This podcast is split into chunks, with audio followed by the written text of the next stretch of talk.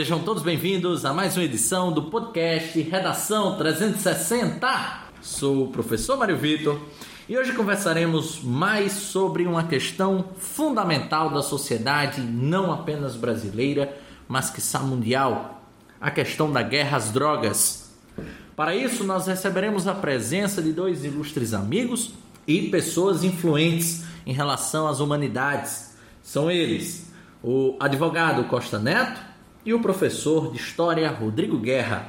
Antes, né, gostaria de chamar a sua atenção para duas importantes coisas. A primeira delas é para a nossa rede social, arroba na reta do Enem e arroba prof. Mário Vitor. Segue a gente lá no Instagram para acompanhar mais informações sobre o podcast Redação 360 sobre novidades para a preparação para Enem, para a preparação para outros concursos e principalmente para saber mais sobre como o podcast Redação 360 vai trazer novas informações e sempre inovações para a sua preparação. Chamar também a sua atenção, né, para conhecer o nosso canal no YouTube na reta do Enem. Muitos conteúdos do Redação 360 são trabalhados também no nosso YouTube, o Na Reta do Enem.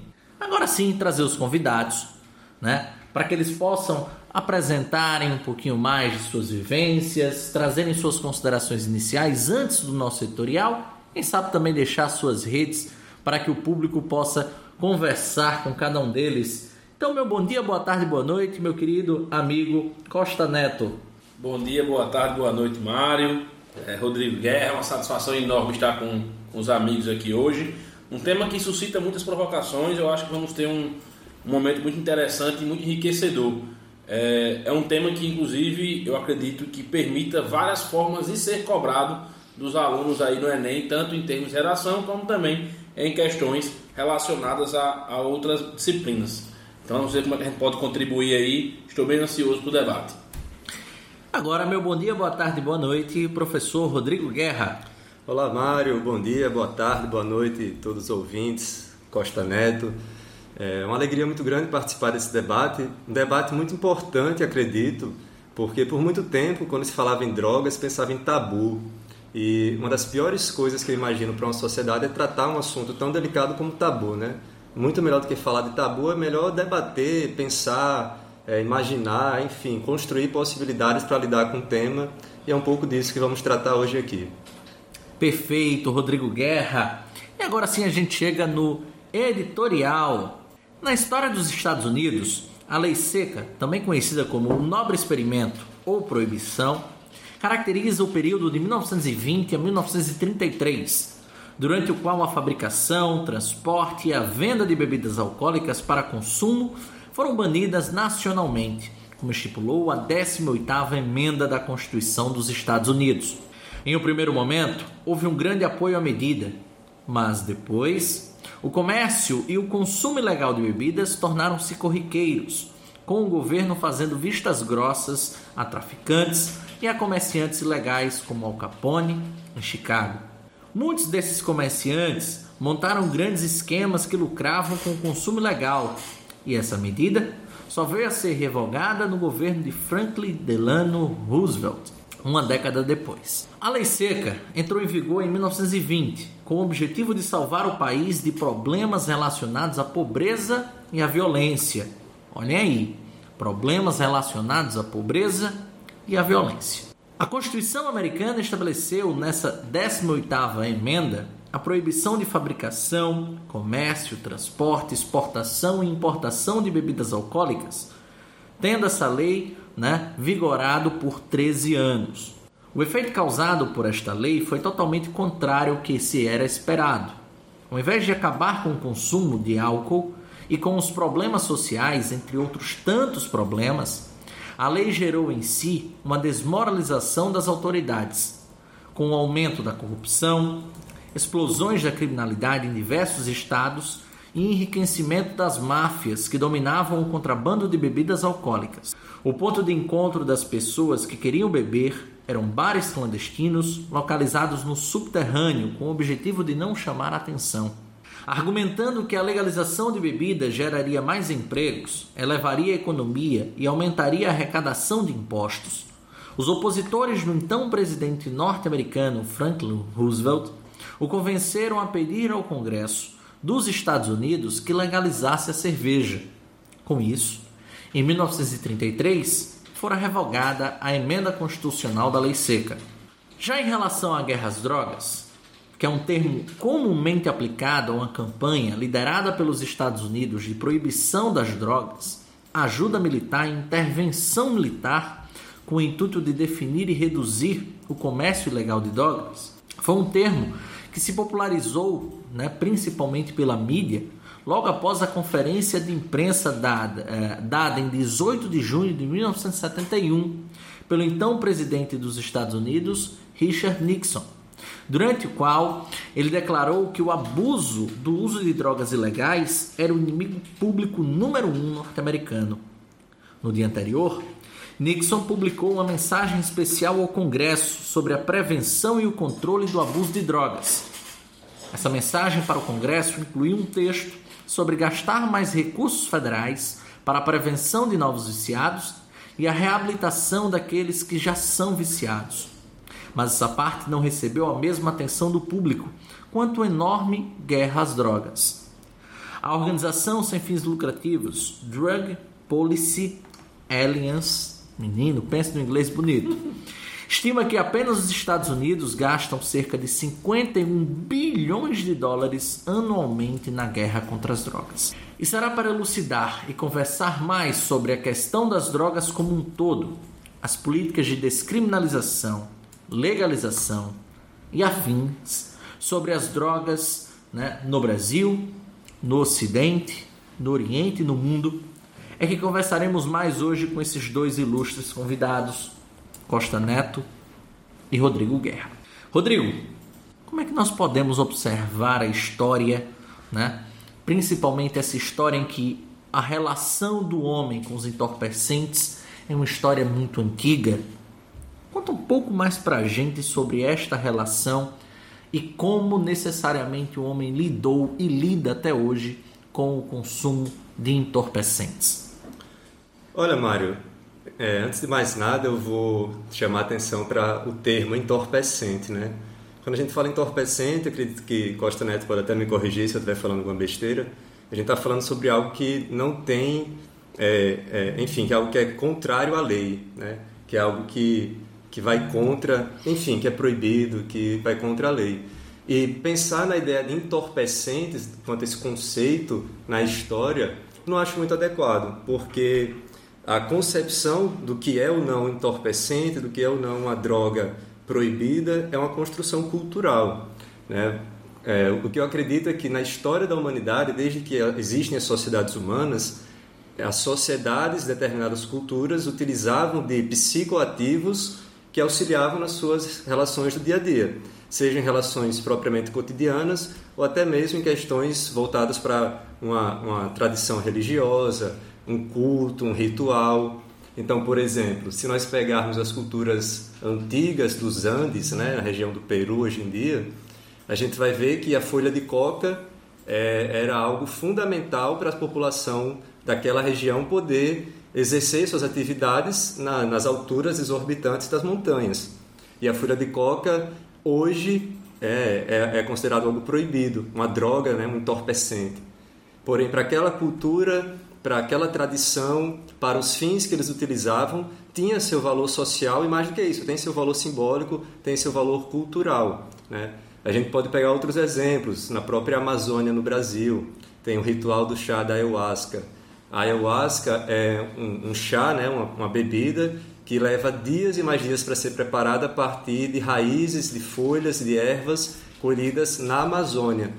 E para se preparar isso é necessário ter um conhecimento milenar, um conhecimento absurdo sobre a, a natureza daquelas folhas, a natureza da, da, da, dos efeitos químicos que aquilo pode produzir. Então, de fato, era um ritual, era feito como um, um, um, uma atividade cultural daquelas tribos amazônicas. Enfim, outras religiões, a religião Rastafari trata também o uso da maconha como uso voltado para seu ritual religioso. É, existem algumas culturas no Oriente que utilizam do mel de determinadas abelhas como também um psicoativo alucinógeno que te permite ter interpretações do universo e de outras relações da sociedade. Então, a utilização desses psicoativos, dessas substâncias, muitas delas substâncias naturais, fazem parte da construção cultural de determinadas sociedades.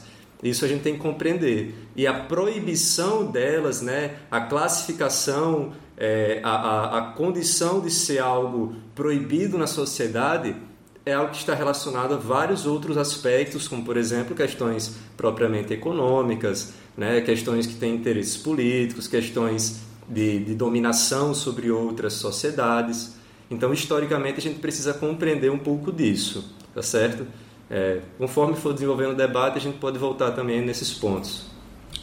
Interessante, Rodrigo. Né? Inclusive, eu gostaria de, de incitar aqui a discussão, né? trazendo, por exemplo, a teoria do macaco bêbado. Não sei se, se o público já, já ouviu falar, mas é uma teoria que, antes mesmo da formação do Homo sapiens sapiens, né?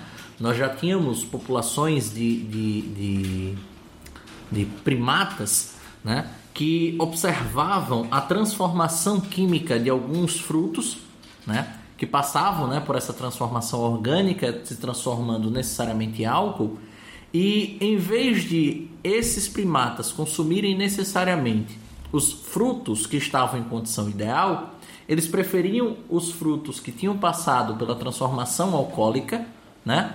que davam uma sensação meio que de chapado, né? meio que de, de uma viagem, né? uma, uma fuga à sua, enfim, realidade. E aí, mesmo sendo uma condição associada aos primatas e sendo nós taxa, é, taxadores de que os primatas são seres irracionais, a própria irracionalidade buscava né, essa fuga, essa sensação que o, entre aspas, entorpecente trazia. E aí eu chamo a atenção aí né, para conversa com o meu querido Costa Neto. Costa Neto, como a gente viu no editorial, né, a guerra às drogas ela se transformou né, numa política dos anos 70, mas ela continua sendo uma política de quase todos os países, principalmente do Ocidente, né, e alguns também dos países orientais.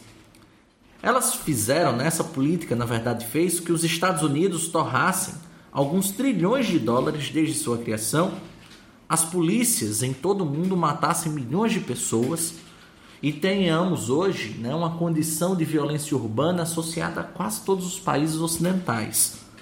Explique, explique aí para nós o que seria essa tal guerra às drogas, por que ela permanece em boa parte do Ocidente e por que a gente não vê uma luz no fim do túnel ainda a ela? Excelente pergunta, Mário. É, e me somando um pouco ao que o Rodrigo falou na retrospectiva histórica dele, essa guerra às drogas talvez seja muito mais uma guerra contra estigmas, né? A questão da droga ser vista como uma como crime e algo a ser objeto de guerrilha, né? Objeto de um combate tão ferrenho, investimento tão tão elevado, nada mais é do que realmente um estigma que foi criado em torno desses psicoativos. Percebam que é seletivo, porque são alguns psicoativos, outros são aceitos e são tidos como legais, até estimulados ou incentivados pela mesma cultura que nega alguns deles. E aí, se é, correndo o risco de ser polêmico aqui, se a gente for falar de guerra às drogas, eu acho que essa guerra já acabou e nós perdemos. Porque tudo que foi feito, tudo que foi investido, tudo que foi construído para combater essas drogas só levou ao aumento do consumo de drogas e a tudo que se buscava combater quando iniciou a guerra às drogas. Mário falou da pobreza e da violência no seu editorial, mas já focando na, na lei seca. O motivo, pelo menos o fundamento é, explícito da guerra às drogas era combater essa pobreza e essa violência. E o que a gente vê é que esse combate levou a mais pobreza e mais violência. É, temos diversos relatos históricos aí, e até alguns já em produção tanto literária, enfim, como também cinematográfica, da história das, dessa guerra às drogas e de como ela foi realizada, encabeçada pelos Estados Unidos, mas também por outros países do Ocidente. Então eu acho que a guerra às drogas ela falhou, né, ela perdeu, porque as drogas só aumentam o seu consumo, especialmente aquelas que são mais combatidas ou tidas como mais odiosas, vamos dizer assim, ao mesmo tempo em que a gente não vê um, um, um certa forma uma luz no fim do túnel porque a gente não mudou o jeito que a gente está combatendo. Tem uma frase de Einstein que é que ela diz que nós nunca vamos resolver os novos problemas do mundo se continuarmos a enxergar o mundo com os olhos antigos, ou seja, nunca vai se poder resolver uma situação como essa se você continuar utilizando o mesmo estratagema, vamos dizer assim, a mesma técnica que se utilizou já tem mais de 50 anos e se continua cada vez mais é, perdendo esse combate. Então, eu acho que a gente está com essa, com essa problemática aí que não acho que vai ser fácil de resolver, mas eu acho que não vai ser repetindo as mesmas táticas que a gente vai mudar a realidade. E até pegando um gancho no que Costa Neto falou sobre o estigma da, da droga, né? sobre como está associada muitas vezes a preconceitos e propriamente um estigma social, é curioso a gente lembrar que é, a Lei Áurea, que aboliu a escravidão, ocorreu em 1888, né? e a proibição da, da utilização do cannabis, né, da maconha no Brasil, veio em 1890, dois anos após a Lei Áurea. E por que é curioso perceber isso? A cannabis veio para o Brasil através dos povos africanos. Como eu falei, diferentes culturas possuíam o costume, ritual, enfim, a tradição de utilizar dessa substância. E, naturalmente, isso se tornou um estigma social dos povos africanos, dos povos negros no Brasil. Além da proibição da cannabis em 1890, também houve a proibição da capoeira e também do culto a religiões de matrizes africanas. Então você percebe aí um tripé, um eixo que naturalmente está associado ao povo africano, ao povo negro e que judicialmente passa a criminalizá-los de uma maneira quase que, que completa. Então o negro não poderia, após escravidão, ter seus cultos religiosos, ter sua tradição, enfim, seus ritos. Não poderia ter a capoeira, que também era algo que fazia parte da cultura, e não poderia ter nem mesmo suas crenças religiosas.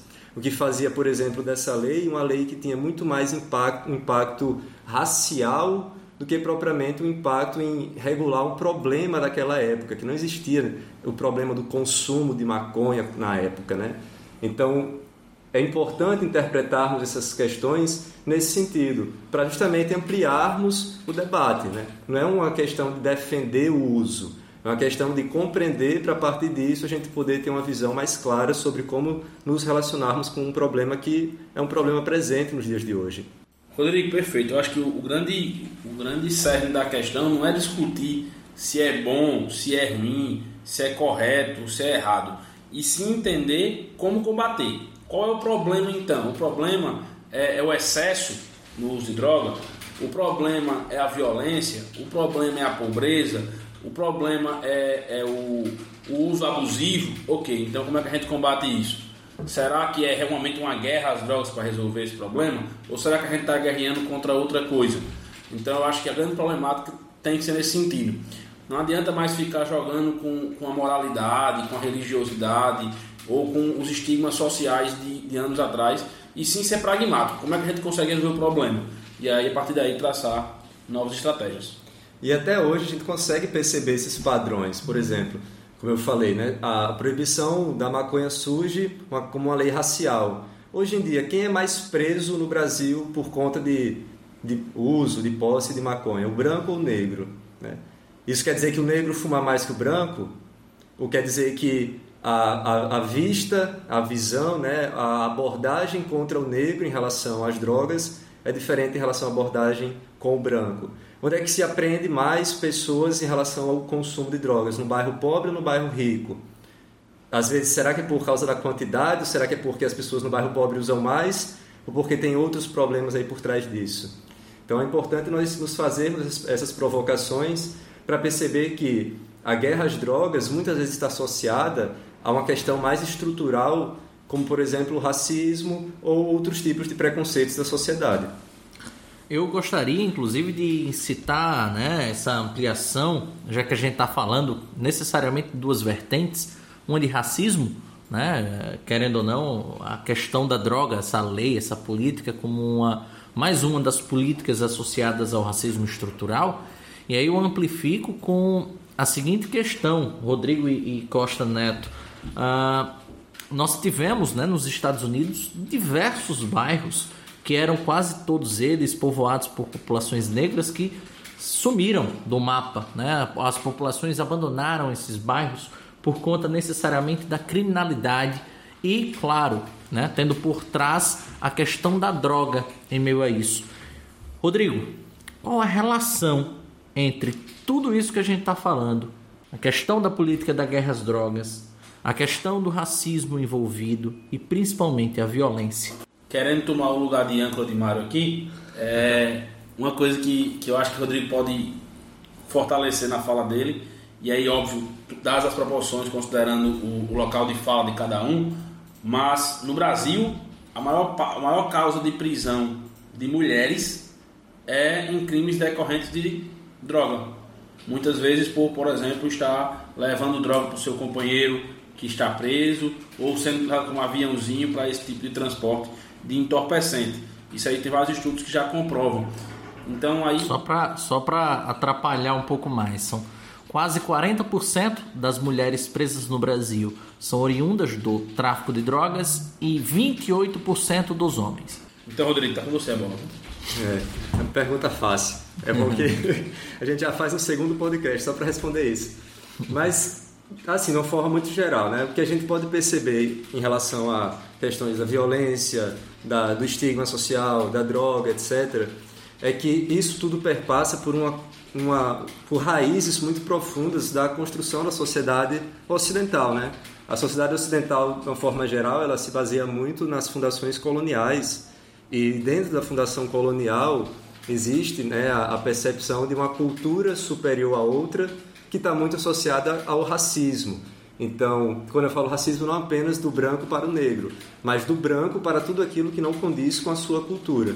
Então, há nas estruturas das bases da sociedade né, ocidental a ideia de que é, aquilo que não condiz com a cultura ocidental europeia, né, branca, hoje em dia também muito associada ao poder dos Estados Unidos, que fez parte dessa também desse mundo de hoje, né, nos poderes econômicos principalmente, é, você deslegitimar e tornar aquilo como algo inferior ou fazer daquilo um preconceito.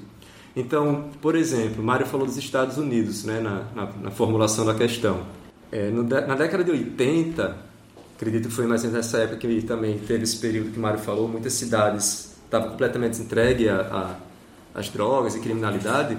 Na década de 80, foi praticamente um projeto político dos Estados Unidos abandonar a população marginalizada, ou seja, aqueles que não viviam em Manhattan, propriamente na, no centro de Nova York, né, falando de Nova York aqui, e, e tratar, por exemplo, bairros como Brooklyn, o Queens, regiões mais distantes dos centros propriamente de Nova York, como região terra de ninguém. E aquilo começou a se tornar um problema que não fazia parte da sociedade americana, entre aspas, e sim eles que se virem do jeito que dá. Então começou a surgir, por exemplo, gangues, começou a surgir uma criminalidade altíssima, começou a aumentar o tráfico de uma maneira exorbitante, e, a, e, e a, nem a polícia sequer dos Estados Unidos fazia algum esforço para tentar conter aquilo. Era meio que vamos nos livrar desse problema e nos preocuparmos apenas com quem está no nosso centro aqui que podemos controlar. Por que eu estou falando isso? Porque isso traz a, a noção de que é, essa sociedade marginalizada é uma sociedade essencialmente que não condiz com o ideal de sociedade, como eu falei inicialmente, que está associado ao ideal é, de, de uma sociedade desenvolvida ah, com os valores europeus e com os valores de civilização. Então você marginaliza, se livra, entre aspas, do problema e faz disso algo que você pode tratar simplesmente prendendo, deixando eles morrerem, não se preocupando em como evitar esse problema. Né? Isso acontece nos bairros marginalizados, bairros periféricos, isso acontece nas favelas no Brasil, isso acontece é, nas periferias do mundo de uma forma geral.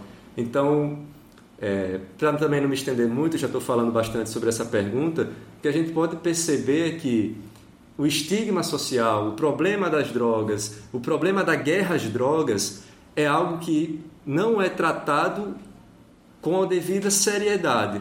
é algo que a gente trata como assim: estamos fazendo uma guerra às drogas e lavamos as mãos. Em vez de pensar quem está sofrendo com isso, como a gente pode fazer da vida do, daqueles que estão sofrendo com isso uma vida melhor? Como a gente pode evitar que mais pessoas participem dessa indústria? Porque hoje em dia a guerra às drogas é uma indústria, movimenta milhões e milhões de dinheiro, de, de, de enfim, de, de, de grana né, no mundo.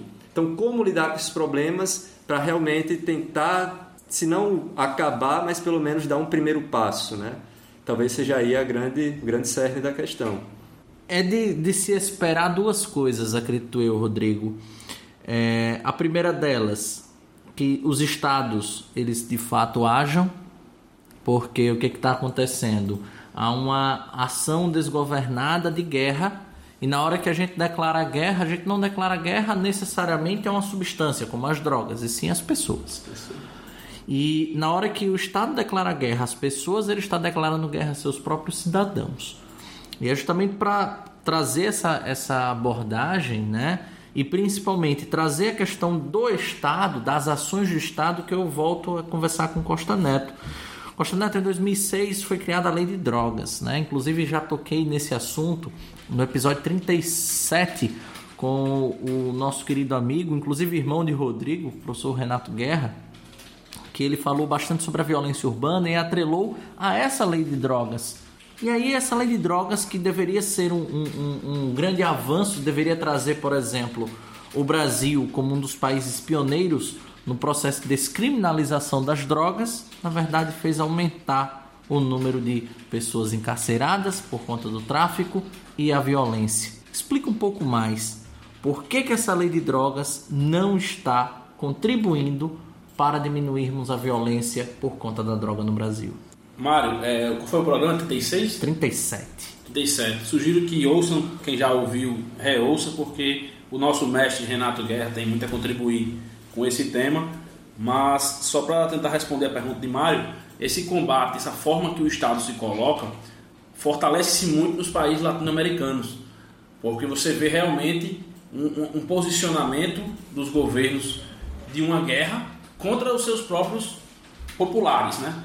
E não mais uma guerra externa, como a gente estava acostumado a ver, por exemplo, em outros momentos da política é, externa de alguns países. No nosso caso, foi um pouco diferente. Nós não tivemos, por exemplo, um, um, uma. Como é que eu posso dizer? Uma inclusão tão, tão recente, tão, tão inicial como aconteceu em países como México, como Colômbia, ao narcotráfico. Né? No Brasil, isso aconteceu primeiro num âmbito interno e depois apenas a, a sua inclusão nesse sistema global. E a lei de drogas, ela é de 2006, ela é meio confusa em termos do que ela estabelece como premissa e do que ela regulamenta enquanto legislação e também da sua atuação prática. Eu tive uma experiência alguns anos atrás, acho que devem ter já aí sete anos, como estagiário da Defensoria Pública do Estado na área criminal. E aí, facilmente eu posso dizer, aqui na cidade de Natal, inclusive, facilmente eu posso dizer a você que 80% da, dos crimes que chegavam lá para a gente tentar analisar ou, enfim, procurar alguma solução para aquela pessoa eram relacionados a drogas. E aí então, isso já responde inicialmente o problema de que a lei de drogas assim se viu como um, um aumento da criminalidade, porque criminalidade nada mais é do que o cometimento de crimes. Quando a lei de drogas ela vem e torna várias condutas como crime, que antes talvez não fossem ou não expressamente, então eu tenho um aumento da criminalidade. E aí, a discussão que pode surgir aí é a diferença entre legalização e descriminalização. Legalização é quando eu digo que aquilo ali não é passível de multa. Exemplo, eu posso dizer a você hoje que o álcool é uma droga que é legal. Por que ela é legal? Porque não tem nenhuma sanção pelo consumo de álcool. Agora, por exemplo, o, algum tipo, existem condutas que elas, em que pese não serem crime, elas são ainda tidas como ilícitas, ou seja, é, o porte de droga para consumo próprio, em que pese não ser mais um crime pela lei de drogas, porque aquela conduta ela não está mais ali passível de uma sanção penal, mas isso não faz com que aquilo seja legal, ou seja, você vai ter uma sanção sim, só não vai ser uma sanção penal, não é um crime, porque o, o âmbito criminal ele é mais restrito, mais reduzido. É apenas realmente o que se tem de mais questionável moralmente. Então a lei de drogas ela pratica um, um erro nesse sentido. Primeiro, a legislação em si ela é confusa no que ela pretende e no que ela realiza. E segundo, ela acaba concretizando que essas violações se, se agravem e se perpetuem. Então talvez um, uma grande discussão aí é de que essa lei de drogas ela tenha sido feita com, com outros intuitos. Talvez o, o que ela estabelecia como premissa não seja o que se buscava alcançar efetivamente com ela. Acho que seria por aí. E até né, é, participando desse debate, é interessante pensarmos sobre um conceito muito, muito importante, né, para compreendermos a fundo como está sendo a, a, principal ideia desenvolvida aqui sobre esse assunto, que é o conceito de necropolítica. O conceito de necropolítica é um conceito de um filósofo, sociólogo camarunês chamado Achille Mbembe, e que basicamente a necropolítica é a atuação do Estado para poder definir como algumas pessoas podem viver e como outras devem morrer. É a normalização da morte diante da legalidade do Estado. Então você, por exemplo, pode perceber que a guerra às drogas, como Neto, Costa Neto já falou aqui, e Mário também trouxe informações importantes, a guerra às drogas muito mais traz resultados de encarceramento e morte de uma população marginalizada do que propriamente a resolução do problema que é o consumo da droga na sociedade. Por outro lado, a gente vê o consumo sendo escancarado é, em, em círculos sociais de uma elite, por exemplo, e que isso não tem o mínimo, a mínima atenção e o mínimo combate em relação a essas áreas marginalizadas. Então é como se a guerra às drogas permitisse ao Estado a, a liberação, né, a, a, autoridade de poder definir quem pode e quem não pode consumir, quem vai preso, quem não vai, quem vai ser assassinado numa, numa operação e quem não vai ser assassinado.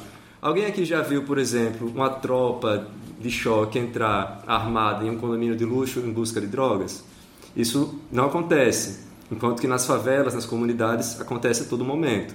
Então, são questões para a gente se questionar como o Estado também tem a sua participação nessa construção social a partir desse conceito de necropolítica. Perfeito, Rodrigo. Inclusive, né, trazendo para discussão, né, é, novamente, agora a questão não só da descriminalização, como a questão da legalização de certas drogas, como a maconha, né? A gente chama muita atenção de alguns outros países, inclusive sul-americanos, mais uma vez, como o Uruguai, que recentemente é, é, é, legalizou esta droga. E eu gostaria de saber a sua visão, Rodrigo, sobre não só essa política uruguaia, como a de outros países que legalizaram a maconha, que descriminalizaram o uso das drogas. Será que essas políticas aí estão trazendo algum efeito prático para esses países? Mário, em relação a propriamente a maconha, né? Eu, eu tenho uma opinião que estamos muito atrasados ao não descriminalizarmos essa substância, por vários motivos. Questões propriamente clínicas, já é comprovado cientificamente que a, a maconha, né, a cannabis, possui substâncias que auxiliam em tratamentos de doenças terríveis, doenças relacionadas até depressão, ansiedade e outras que a gente ainda não, não tem propriamente medicamentos que são efetivos no tratamento. Além disso, tem outras questões que a, a, maco, a maconha, né, a planta, poderia oferecer, como o cânhamo, que é uma fibra muito resistente, isso poderia ser um, um material utilizado em outras indústrias, como a indústria têxtil.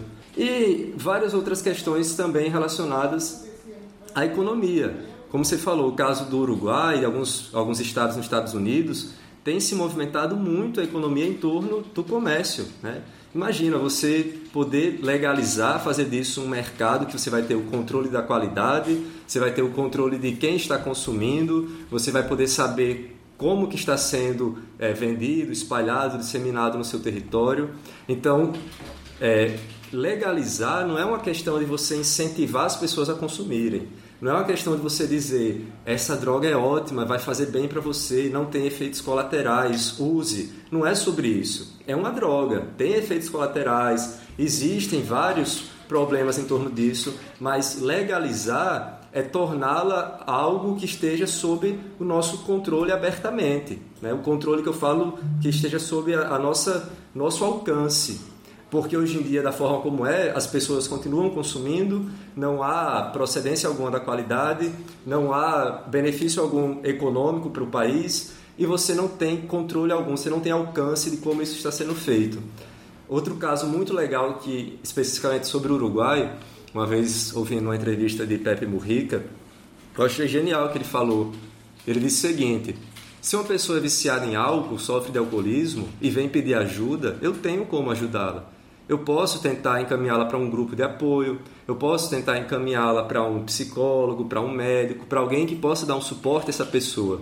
E essa pessoa que está sofrendo vai ter como ser tratada.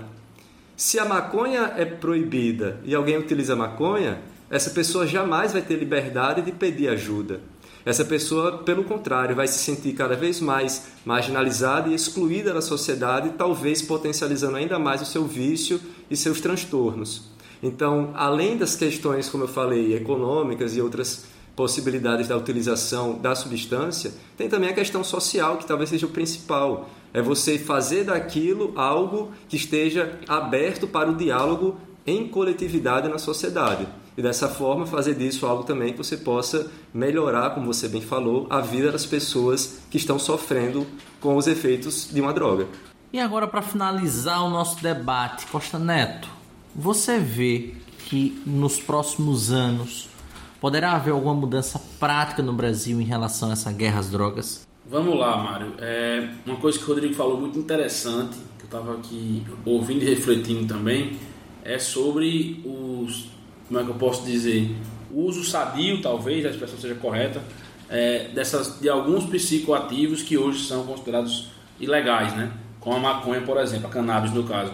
E hoje já temos várias decisões é, de alguns tribunais no Brasil entendendo a possibilidade desse uso lícito, né, desse uso não, não lícito, né, desse uso regular, vamos dizer assim, porque em tese ele seria ilegal, mas se conseguiu mediante uma ação judicial.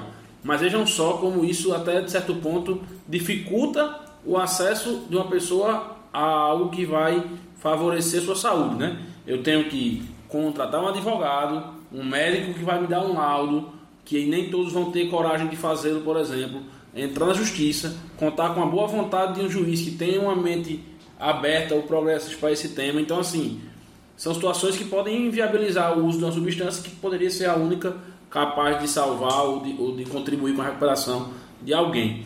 É, o que eu acho, Mário, eu tenho dificuldades em fazer previsões do que está por vir, porque nós sabemos que a política pública tem muito a ver com quem está é, conduzindo nosso país em termos executivo, legislativo e afins. Então é difícil fazer expectativas do que está por vir para os próximos anos. O que eu acredito é que nós temos que entender essa política como uma política de saúde pública e não como uma política criminal. Ah, você quer dizer então que o narcotraficante tem que ser estimulado? Não, não é isso que ninguém aqui está dizendo, pelo contrário. É, até eu, eu me recordo de um, um, momento em que eu tive que foi cômico na universidade, quando alguém defendeu sobre legalização ou descriminalização, não me lembro agora, do uso de drogas, e uma professora respondeu dizendo: Ah, então quer dizer que você quer que venda, que, que o, tra o, traficante ganhe mais dinheiro. Como é que o traficante vai ganhar mais dinheiro se eu estou autorizando o uso da substância? Não faz sentido, não tem como. Não é lógico o tráfico crescer se você legaliza. Não faz, não faz sentido. Porque estaria, a pessoa estaria escolhendo correr o risco de comprar algo ilegal e sofrer com as sanções dela decorrentes do que comprar algo lícito. Agora, como o Rodrigo falou, não é não é uma solução simples. Não é dizer vamos legalizar e aí todo mundo sai estimulando que os outros comprem e vira uma, uma farra. Não, não é isso. É, é, legalizar talvez ou descriminalizar, depende do... Eu acho que nós estamos mais perto de uma descriminalização do que de uma legalização efetivamente. Mas aí é só uma questão de, de opinião mesmo. E pensando nesse sentido, é entender que, por exemplo, o cigarro, ele hoje talvez tenha tido uma queda de cerca de 70% do seu uso nos 30, 40 anos. Por que será? Porque tiveram uma estratégia correta, a meu ver, pelo menos com o cigarro. Propaganda negativa, ou seja, você compra lá o seu cigarro, você vai ver quais são os malefícios que o cigarro causa. Você não tem propaganda, por exemplo, como a gente tem de cerveja, que é sempre praia, pessoal curtindo, tudo de bom que há na vida vinculado ao consumo de álcool. Aí no final uma frase pequenininha dizendo use com moderação. A pessoa já esqueceu esse uso com moderação lá atrás, quando ela começou a ver toda a propaganda positiva que vem com o uso daquela substância. Então é saber que, ao mesmo tempo em que eu legalizo ou descriminalizo, eu tenho que entender quem é o usuário e pensar na política pública para esse usuário. Eu tenho que entender quem é que vai vender e como vai vender. Eu tenho que tributar corretamente para desestimular o, a, a, produção. Porque entenda, não adianta também eu dizer, ah, eu vou criar, o, vou, legalizar ou descriminalizar e vou colocar um tributo muito baixo naquele, naquela substância, porque aí o consumo vai, vai estourar junto com a produção. Pelo menos a lógica é essa: vai produzir muito, o preço vai baixar. E aí, com preço baixo, se consome mais. Essa, essa é a lógica. Por isso que bebida é caro, cigarro é caro, porque o tributo em cima disso é muito alto. E isso tem um intuito, é o intuito de desestimular o consumo. E eu acho que tem que ser por aí também. Você tem que pensar na política pública assistencial que envolva vários segmentos. Você tem que pensar em como tratar aquilo economicamente, socialmente e em termos de saúde, aquele usuário em si e aquela comunidade onde aquele usuário está. Porque também não adianta você chegar lá, o cara é um, um usuário habitual e aí você tira aquele usuário dali e trata ele como se fosse um, um modelo de ser humano, porque aí ele vai seguir de, de estímulo para outras pessoas usarem. Mas não, aquela pessoa passou por dificuldades, sim, enfrentou aquilo ali, sim, e superou. Quer dizer então que todos os, os usuários eles são necessariamente usuários que são problemáticos ou usuários abusivos? Não. Pode ter muita gente que vai utilizar aquela droga com fins recreativos, por exemplo, mas de maneira moderada e necessariamente aquela pessoa não deve ser objeto de preocupação do Estado. Talvez aquela pessoa, enquanto o uso for moderado, por exemplo, ela tenha ali, na verdade, uma, um papel que passe à margem do Estado. Ela vai estar lá fazendo seu consumo, em tese com fins recreativos ou não, pode até ser com fins culturais, como o Rodrigo colocou, religiosos, enfim. A briga da guerra às drogas é em relação ao usuário problemático, ao usuário abusivo, ao usuário. E aí não tem como falar de uso de drogas sem levar em consideração o crack, por exemplo, que no Brasil talvez seja a droga mais nociva em grande circulação e como esse usuário é tratado e qual a posição que ele tem na sociedade. E aí Rodrigo trouxe também a questão de, de quem é esse usuário, de como é a qualidade, por exemplo, dessa substância. Tem muita gente já discutindo sobre o quão é pura, entre muitas aspas, a cocaína utilizada pelo, pelo usuário e algumas com substâncias que são até mais prejudiciais à saúde daquele cidadão do que a própria droga em si. Então, o fato de ser é, crime faz com que a gente não tenha como tributar, faz com que a gente não tenha como controlar a qualidade, faz com que a gente não saiba quem é o usuário, porque ele é um usuário invisível, como o Rodrigo também colocou. Então, são várias situações em torno disso. Então, de fato, é preciso uma política pública, mas muito mais do que isso. É preciso um conjunto de políticas públicas que venham a convergir para trabalhar de uma maneira mais saudável porque a gente não pode pensar nisso como algo, como o Rodrigo colocou também, a ser estimulado. A ideia não é essa. A ideia é combater o problema com as medidas corretas. A gente faz 50 anos que está combatendo da mesma forma e está perdendo. Vai continuar combatendo do mesmo jeito, errando do mesmo jeito, ou talvez seja hora de mudar. Não quer dizer que as soluções aqui apresentadas ou as possibilidades aqui apresentadas sejam as mais corretas, mas que a gente tem que rever a forma como a gente está combatendo esse uso de drogas. Eu acho que isso aí talvez seja algo pacífico. Agradecer imensamente aos esclarecimentos trazidos por Costa Neto, por Rodrigo Guerra. Deixar aqui aberto esse canal para caso eles queiram deixar uma mensagem final para os nossos ouvintes, né? Uh, e agradecer imensamente a esse tempo e a todo esse conhecimento partilhado por eles. Nosso muito obrigado, Rodrigo Guerra. Mário, eu que agradeço, foi um debate excelente. É um debate que caberia em mais quatro podcasts, pelo menos. É, com certeza tem muita gente nos escutando que está discordando da gente. É, é, polêmico e é bom que seja polêmico e é bom que seja debatido. Então, a, a excelente a pauta do programa de hoje. E o que eu queria deixar, talvez, mensagem final é perceber que, como Costa Neto falou, né? Essa questão é uma questão coletiva, é questão de saúde pública, é uma questão que afeta a todos. Então, lidemos abertamente com essa questão. Não é reprimindo a todo custo que a gente acaba com o problema. Você acaba com o problema aceitando o problema e tomando medidas cabíveis diante desse problema. Tá certo? Só para finalizar, tem aqui um, um conto muito legal de, de Eduardo Galeano, que ele escreve que cai bem nessa nossa nosso, nosso debate de hoje É, o título é Símbolos.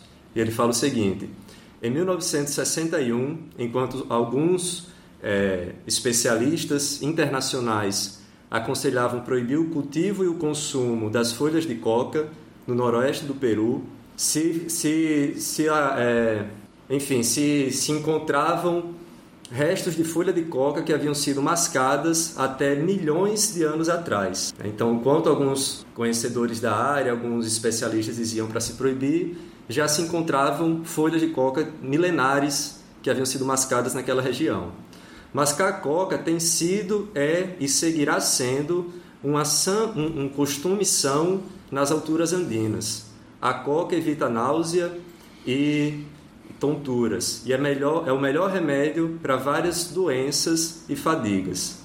Além disso, e não é o menos, a folha de coca é um símbolo de identidade que só por má fé se pode confundir com essa droga chamada cocaína.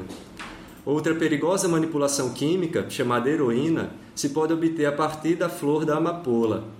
Porém, a amapola, na verdade, é papoula, né? Porém, até agora, que se saiba, na Inglaterra, a papoula segue sendo um símbolo de paz, de memória e de patriotismo.